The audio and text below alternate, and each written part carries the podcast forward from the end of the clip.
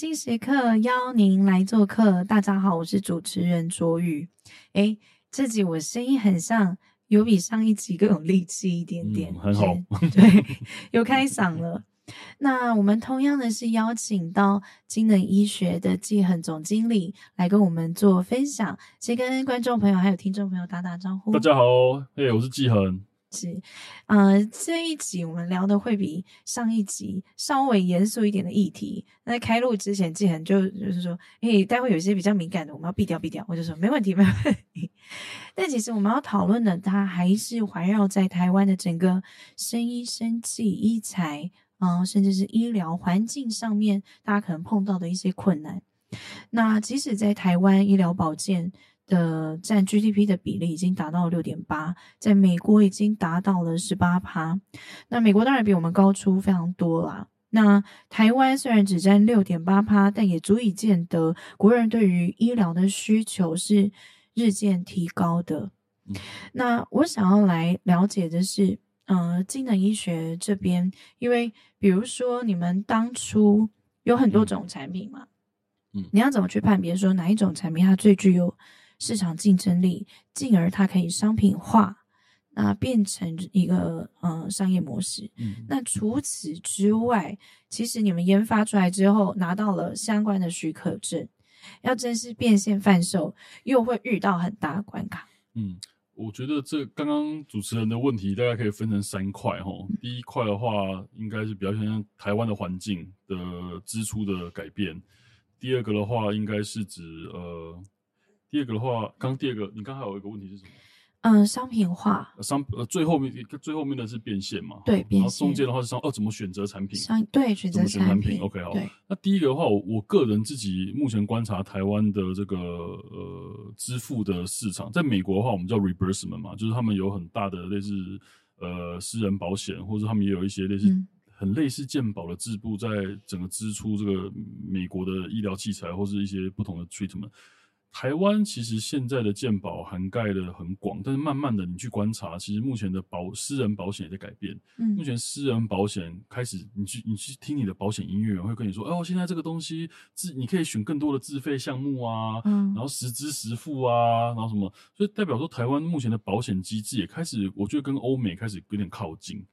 那最近今年是选举年嘛，吼，所以有很多的候选人，你可以看，开始看到最近有一些候选人也开始在提说，OK，呃，健保要破产啦，要改善健保，所以希望自费项目变多，然后再来是说希望这个呃，好像从 GDP 的六 percent，好像都提到八 percent 还是以上，嗯、就健保的这个支出，嗯、希望国人要谈更多。对，然后再来就是我们刚刚提到的这个保险的私人保险的环境也在越来越偏向欧美，所以我个人是觉得。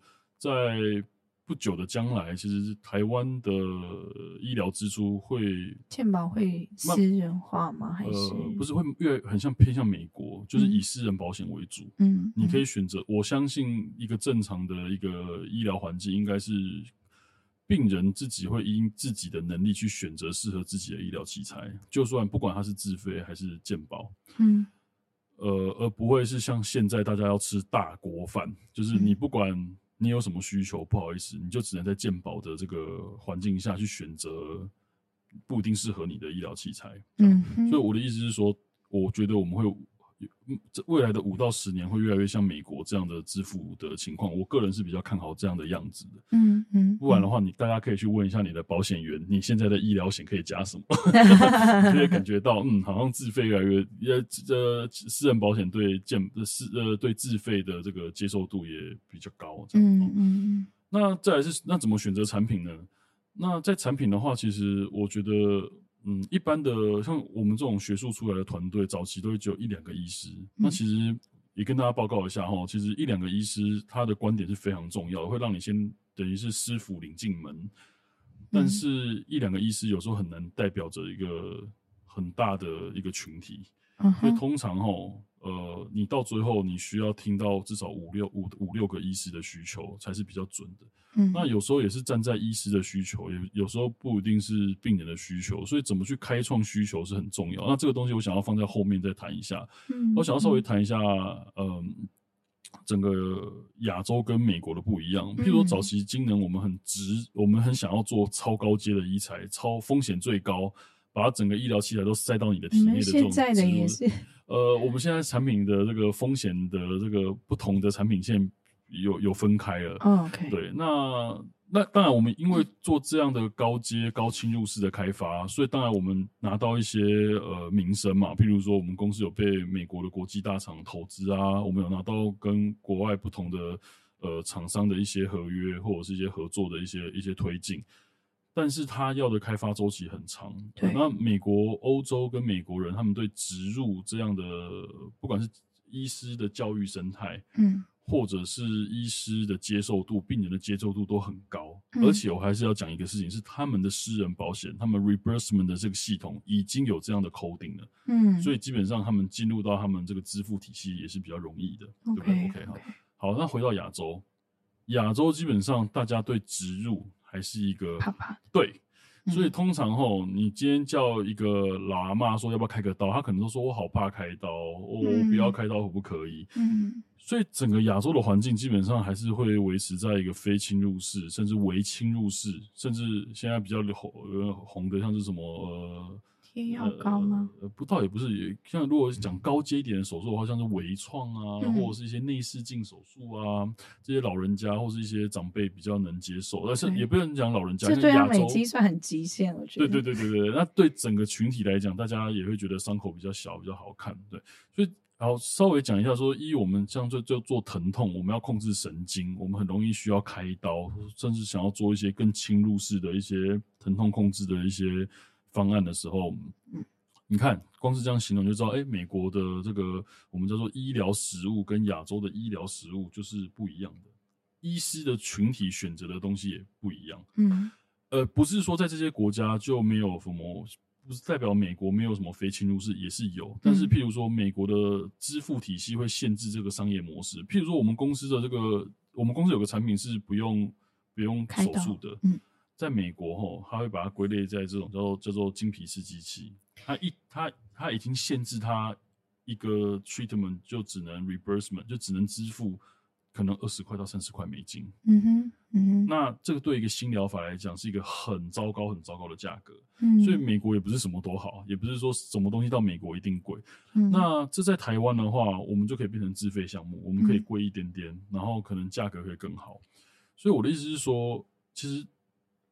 支付的体系会直接影响到你的产品的开发方向。嗯嗯对嗯，好，所以讲个结论，金能在美国，我们还是比较着重在微侵入式到全侵入式的东西，嗯、因为它的这个支付体系对这种手术，医师拿的钱比较多，然后保险也也比较愿意推，对，也比较愿意推，然后病人的接受度也越高，也非常成熟，然后医师的成功率也很高。亚洲呢，医师对植入这些案例还是不够、呃、成熟。嗯，再来是病人接受度低，嗯、然后台湾的支付体系并太贵了，嗯、一台可能这我们像那种全植入的东西可能要一百万。嗯，所以如果私人保险不给付，保险也不给付，没人要付这个钱。嗯，所以大家会驱使。打针非侵入式医材，或是微侵入式的医材，所以在亚洲我们要开发的东西就是往这个方向走。所以必须说，如果有一些新创公司啊，或者是一些呃，可能在找新的产品线的东西，通常我们的习惯就是会先从保险给付，嗯，各国的保险给付开始研究起。嗯，所以针对美国跟亚洲的市场，其实你们的策略不一样。对对对，嗯嗯嗯，所以说这个大概是。这个我我我也很后悔，说如果我在当初创业，我就知道，我就能提当初有一些人提醒我这个事情，我能了解这个问题的话，我觉得我现在会走得更顺。怎么说？你会改变什么策略？嗯，毕竟开公司嘛，你还是要让公司能不断的营运营运下去，所以我觉得呃。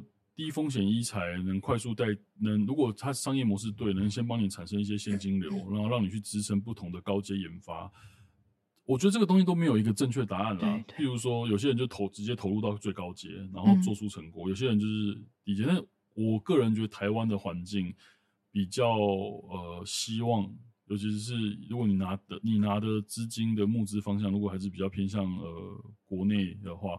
我还是觉得你先把你的技术，然后在某种比较非呃风险不是那么高的这个领域上，你先得到一点证明。嗯，对。然后跑一些简单的商业模式，不用赚钱。嗯、那或或是赚钱当然是最好，但是你再去验证你最高阶的话，我觉得对于呃。部分的，如果你讲的我讲的是很新的东西的话，嗯、我觉得对于投资人的接受度比较高。嗯，对。那当然是，如果你已经是一个很有经验的创业家了，那你可以去说服你的投资人，那直接去冲最难的。那当然，我觉得这也不是什么问题。嗯、譬如说，你说我现在在，我讲个比喻好了，你现在叫我再去开一家新的公司做植入式电子，嗯、我会不会我会不会更快？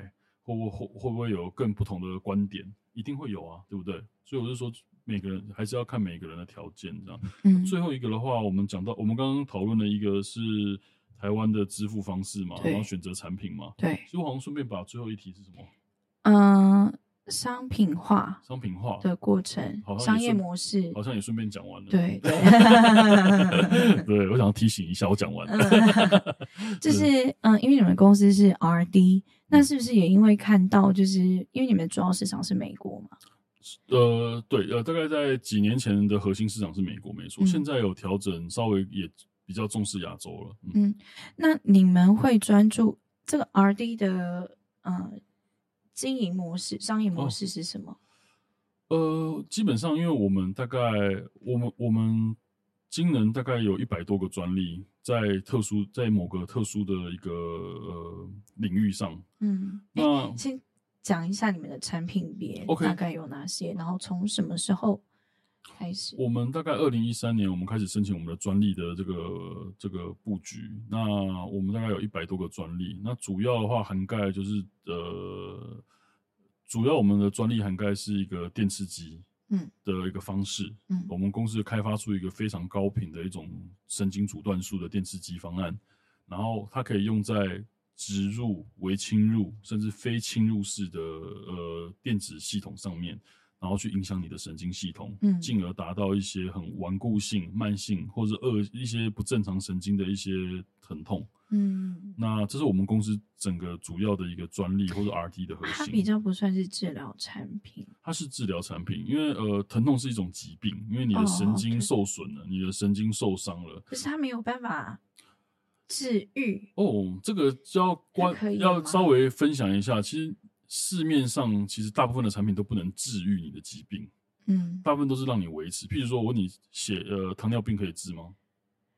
高血压可以治吗？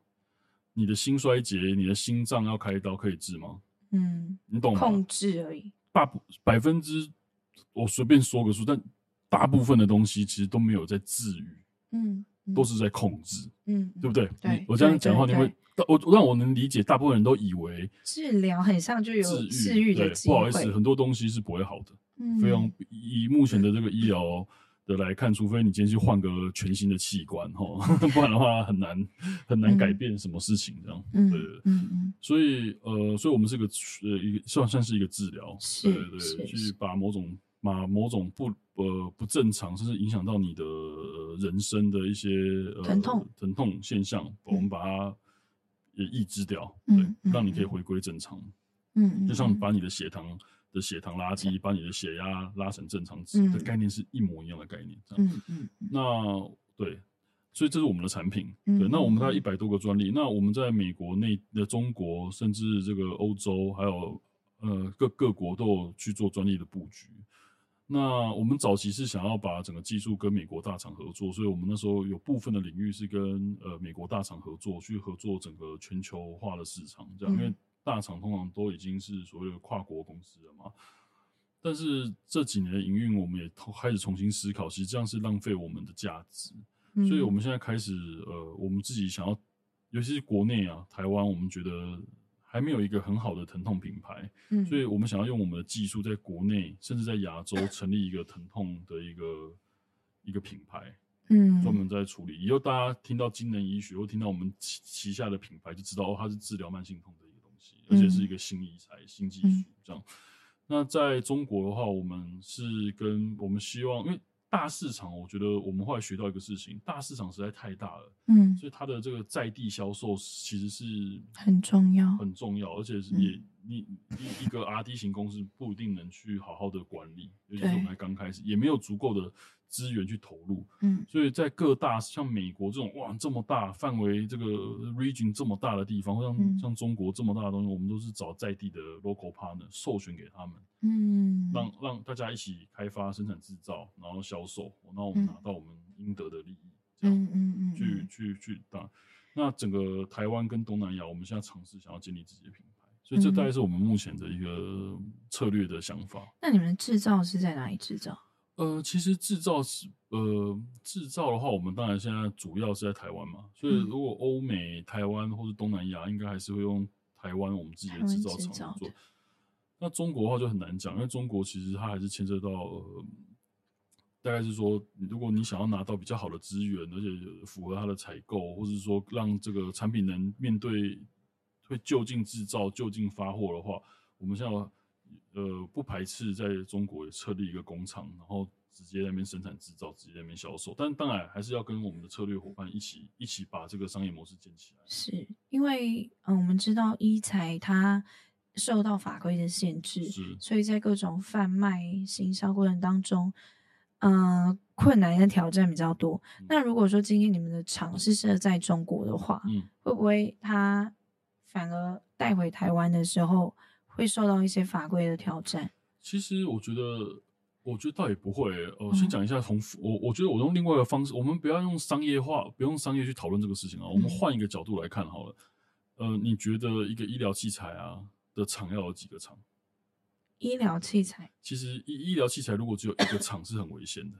这么说？因为呢，你要取取得医疗器材贩卖呃不，医疗器材制造许可需要一一段时间。你要建厂，你可能需要无尘室，你可能需要跟政府机关拿到这个同意，都要完成之后才可以拿到贩卖许可。呃，不不是制才拿到制造许可，才可以拿到制造许可。对对对对对.那变成你要换的。那今天如果有一个，譬如说突然有个火灾，或是有个什么事情发生了，那你、哦、你需要重新跑三到六个月，那这三到六个月不用吃饭吗？要再重新拿一次制造许可。所以通常稍微成熟一点的公司，通常会在不同的 region，也不会太夸张，但会在不同的地点、不同地方去，呃，做这个做这个生产。不然它其实主要是降低贵。那这个东西也不是我我今天我是当初我跟大厂合作才知道，因为大厂通常很害怕哦。我今天如果真的用你家的产品，嗯，哇，它贡献我，譬如说很好的呃一百个 million 的营收，就你今天突然一个类似电线火灾，哇，你害我。今年一百个 million 就少了哇！你要给我生出来哦，不然我要把你的什么什么东西拿走什么？哎、欸，很可怕。对啊，所以我是说，我我觉得刚刚我们的讨论，如果陷入在说啊什么国家什么国家要不要考虑投产，我觉得呃，我觉得这是一这是其中一种考量的可能性。嗯，我觉得另外一个考量的可能性，其实还是说，当你这个产品真的成功的时候，它面对的生产风险其实是很高的。嗯，我觉得从这个角度。讲可能会更容易，就不会想说，哎、欸，那是什么地方供？因为什么地方供货都是我们公司在在把关把关啊，嗯、去确认啊。嗯、然后有一些是我们直接去，有一些是我们经能直接的厂，有些可能是我们所谓的委托生产的厂啊。嗯、我们只要纳进法规内，都是我们的合法的供应商嘛，或是供供应的这个的医疗器材的厂商这样。嗯嗯嗯。那除了就是像这一种呃制造许可。以外，其实你们在行销的时候也很困难。哦，对对，哎，但是你觉得比较难讲的，你就可以。我还可以稍微分享一下，因为我觉得我也是一个新人在医疗器材销售上面啊。因为我们公司的产品，尤其是在台湾，也是今年才取证。那我们陆陆续续会，因为像我刚刚讲嘛，我们想要在台湾变成一个品牌。那我们从今年开始到明年，会陆陆续续有不同的产品在台湾慢慢的上市。嗯然后开始销售，那当然了，政府非常支持我们的生技产业嘛，嗯，但是我觉得生技产业在这几年有很明显的改善，嗯，那但是早期医疗器材很可怜，是呃，如果讲比较开玩笑的话，很像是养子，以前医疗器材是没有自己的专法，以前医疗器材是放在那个药事法下面，嗯、对，就是就是管药的方式，想说啊一并管医疗器材啦，对，那。那在这几年才开始有所谓医疗器材的专法去管法，嗯、但是问题是，他很多的精神都还是呃沿用药事法的。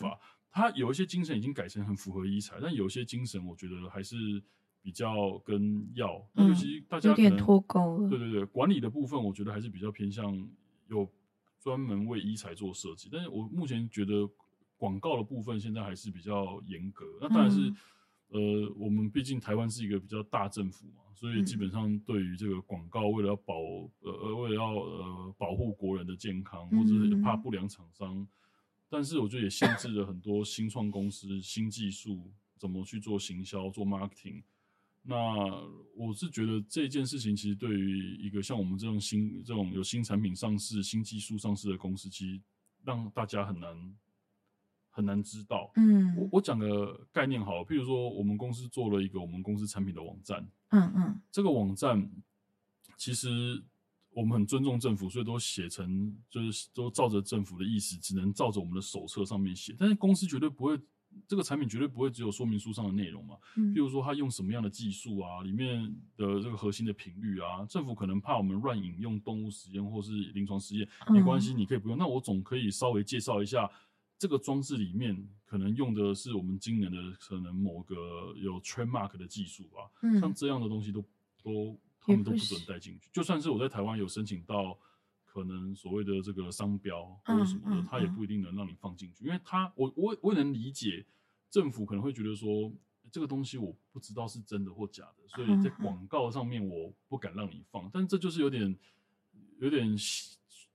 很大幅度的去限缩厂商的这个行销的能力嘛，或者是这样有点矛盾。你反而想要做的越清楚，它越局限你。是啊，是啊，是啊。但是我最后说，可是等于是你们揭露的是越完整的内容给消费者。就是说，因为就是说，就变成是说，这条线到要怎么放？现在政府的这条这条线放的是比较严格的嘛，它只准你就是把这个。我们叫说明书或访单上的东西放在你所有的行销素材上。嗯，那我不知道大家有没有看过，但其实大家可能都没有机会。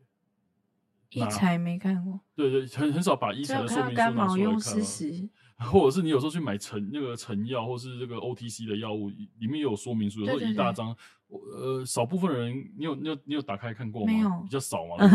像我都会打开来哈。嗯。那像是早期像药物的话，会把动物实验或者一些临床的东西放进去，甚至会把它 trademark 放进去等等。所以药的这方面他们比较成熟。像医疗器材，大部分说明书就是说明书啊，我不太会 把我的一些。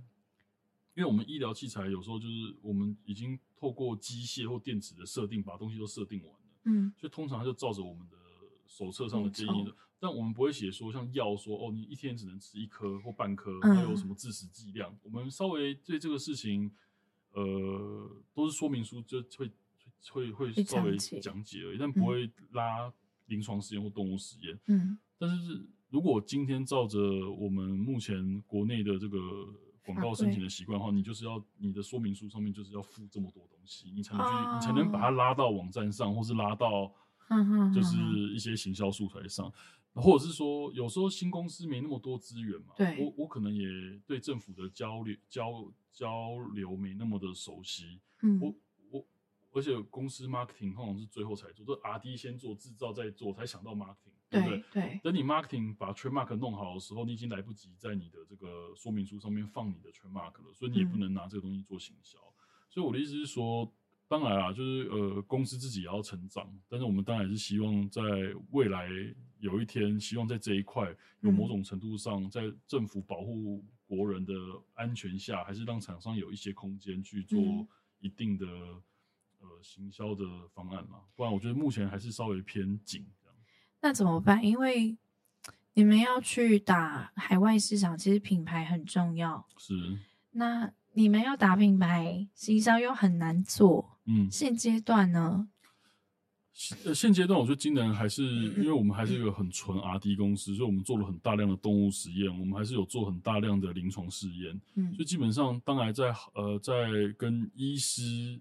跟那个专业的这个圈子里面的医师在做讲解的，他的散布散步的速度还是可以够快啊，所以我们.我们就是说，我们还是很难直接对一般大众去说我们是谁，但对专业的圈子里面的医师要去说明我们是什么样的技术，我觉得倒不是会稍微工作多了一点点，但不是什么太困难的事情。嗯、所以现在主要 TA 还是对医生，对我们 TA 就针对，所以说这就限制了很多人对这个事情、对这个新技术的了解嘛。就医师，那、嗯、变成是你就需要医师去推荐。那医师毕竟。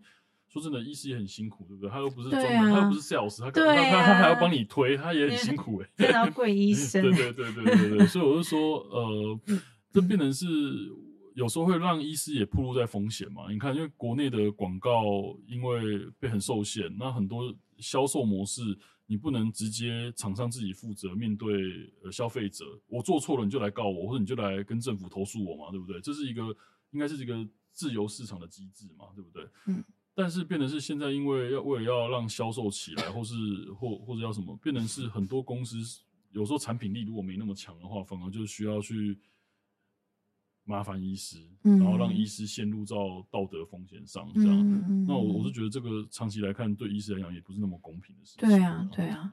那因为你们做的是下背疼痛肌肉式的电子治疗产品。对，有没有什么比较实际？我们来回归温暖的一面，哦、好，温暖的故事。好，嗯，哦，所以呃。你是说我们的病病患，病患吗？对，我们公司现在除了我们刚刚讲的是我们公司最高阶的那个植入式嘛，那在亚洲的话，我们现在的新产品上市是用一样的我们公司的专利技术，嗯，但是我们先做了所谓周边神经的非侵入式的一个装置。Okay, 怎么怎么？那它要怎么进行？哦，很简单，它就像是你去拿到类似一个刺激一个刺激器，直接针对贴着吗？对，贴在你的神经的周边，然后直接对神经做阻。断阻阻断术这样，嗯，那目前我那我们早期想要先去证明这个技术好不好用，所以我们先找了一个很常见的疾病，叫做妈妈手，或者是说腕隧道症候群这样。哇，这个手腕这边正中神经被压迫，很痛啊。嗯，那我们现在做起来的话，效果非常好。大概我们的技术可以让病人无感觉，我电的过程中完全没有感觉，然后电十五分钟就好了，一一个一个疗程十五分钟，然后它可以大概。哎，这样算是医疗器材广告吗？我还是小心点好，反正就是效果会很不错。这样，对，我们现在没有在打广告，对，我们没有在广告，介绍技术而已。拜托不要罚我。故事，对对对 对。那所以说，它效果非常不错。那我觉得，我我尤尤其是很多病人，他可能长期有慢性疼痛，用完以后就觉得说，哎哎，瞬间就还有明显的类似酸，呃你知道。痛有时候是一种感觉的放大，有两种，一种是真的很痛，你可以吃止痛药降低发炎止痛；另外一种是酸，很多人就是手麻麻的，嗯、哦，医生，我每天晚上睡到三四点的时候手会被麻醒，嗯，会了我痛，对，呃呃，甚至 maybe 对。然后目前很多慢性疼痛病人用完我们的产品，都觉得他他的感受是非常好的，而且可以改善他常年无法处理的问题啊。嗯嗯。那我觉得这也不是仙丹，所以当然还是希望是呃病人能起码减缓这种疼痛的感觉。没错没错没错，这是也是我们公司做到现在。当初从学校为什么呃发现一个新技术，跟医师合作，然后走了那么多时间。现在有个产品，有那么多医师愿意尝试用它去治疗病人的这种疼痛，其实我们也是很感动啊，嗯嗯、对吧？你看我们，我都说我我我很可怕，我从二十二十哎进研研究所上是几岁？二十三岁，对，二十三岁做到我现在都已经三十九岁了，哇好恐怖哦，十六年呢，对吧？就贡献在这个技术，所以我就说我是。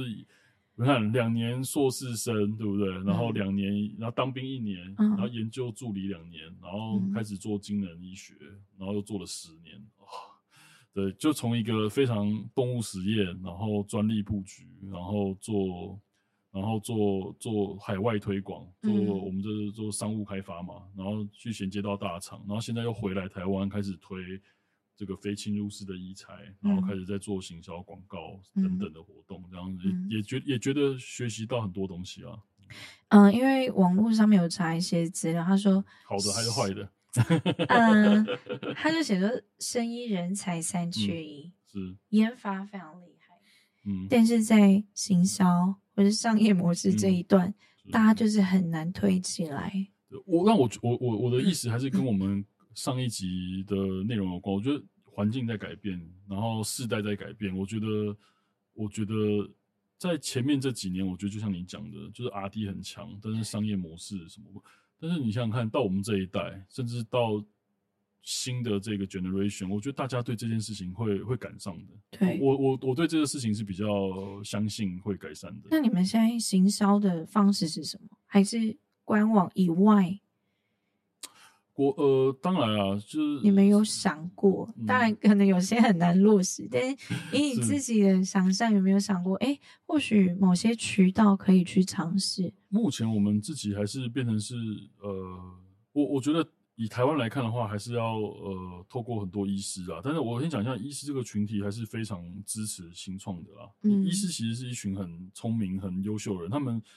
都会关心新疗法、新的东西。再来是现在诊所也很竞争啊。我们先不要讲我们专业的这些科别哦。你看医美多竞争，对啊，对不对？对，对不对？那我们先讲一下，那目前这个、这个、这个也是一个很有趣的题目。嗯嗯嗯，你知道不是每个，就是目前现在有几个科别有办法变成自费诊所。台湾的诊所有分成所谓的这种纯健保，嗯、就是说你通常去感冒去拿药，比较偏向这种就就只要付个类似健保的一百五，你就可以拿药，然后一直去看。嗯、另外一种叫纯自费诊所，嗯、就是说你可能你现在可能会听过一些啊，那收费挂号费可能就七八三四千块，然后一个 treatment 一个疗程可能就要。七千块、八千块，啊、现在这种诊所不少哦，而且做的都很好哦。是医美吗？不是，不是，不是，我讲的是类似呃更专业的类似复健或者是这种疼痛、物理治疗。对对对对，我知道，我上次做一次三千多，对不对？我吓到，想说我还是痛死了。不过这，不过这现在因为你不是他的 TA，你不是他的 TA，啊，对不对？因为更多人是痛到真的是我要死了，我不要痛了，对，更多是这样的需求这样，啊、然后。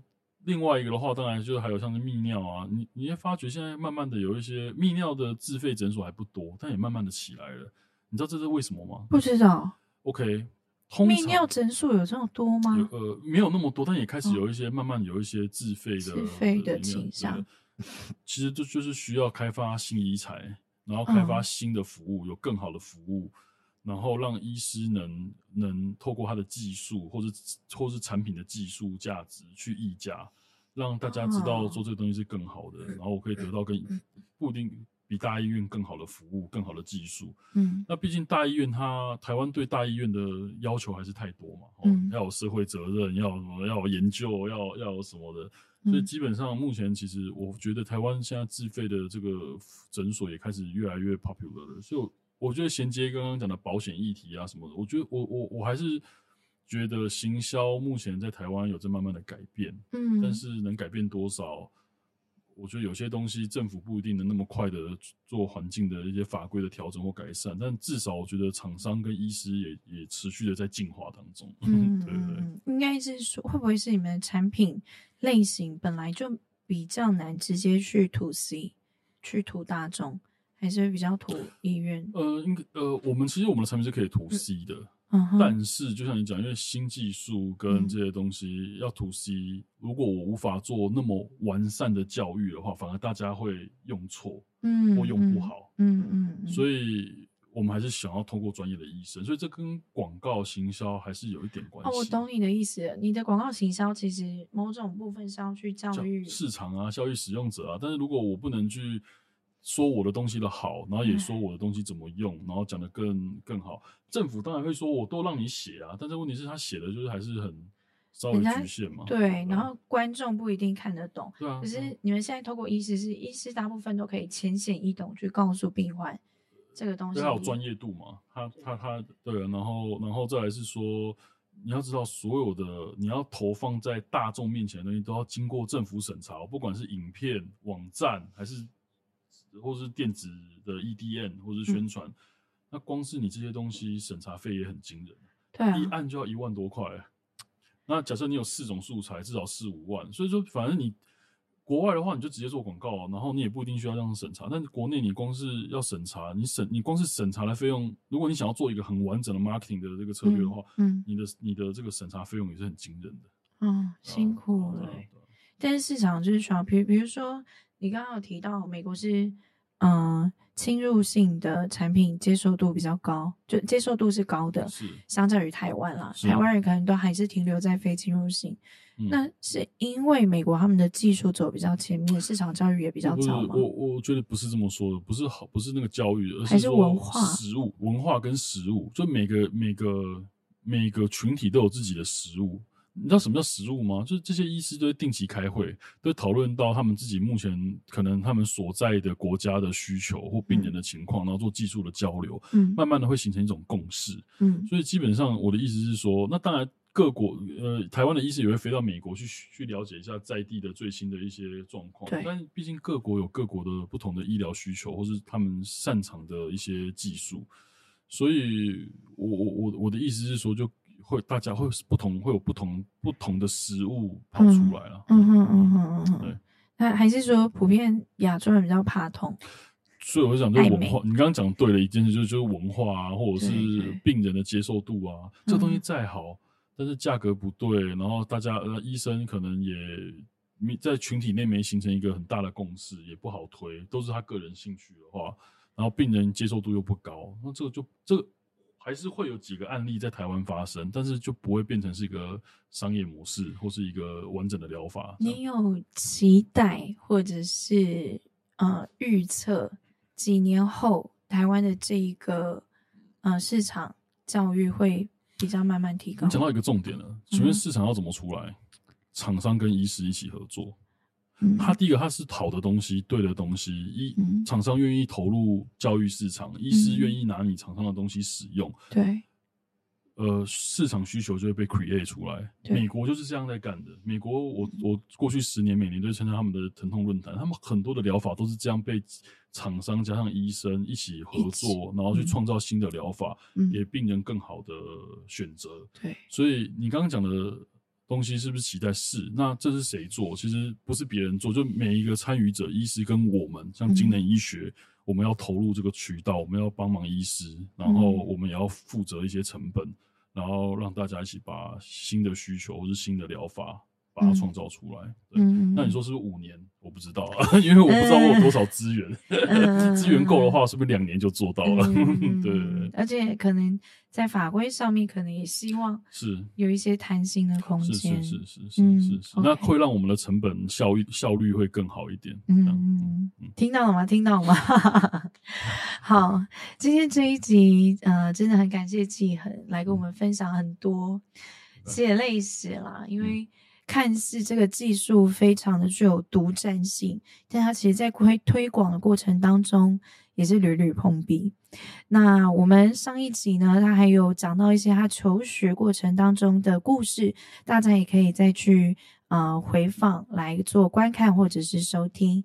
那么我们产业新时刻今天就到这边，谢谢纪恒，谢谢大家，谢谢各位观众朋友还有听众朋友，我们下次见，拜拜。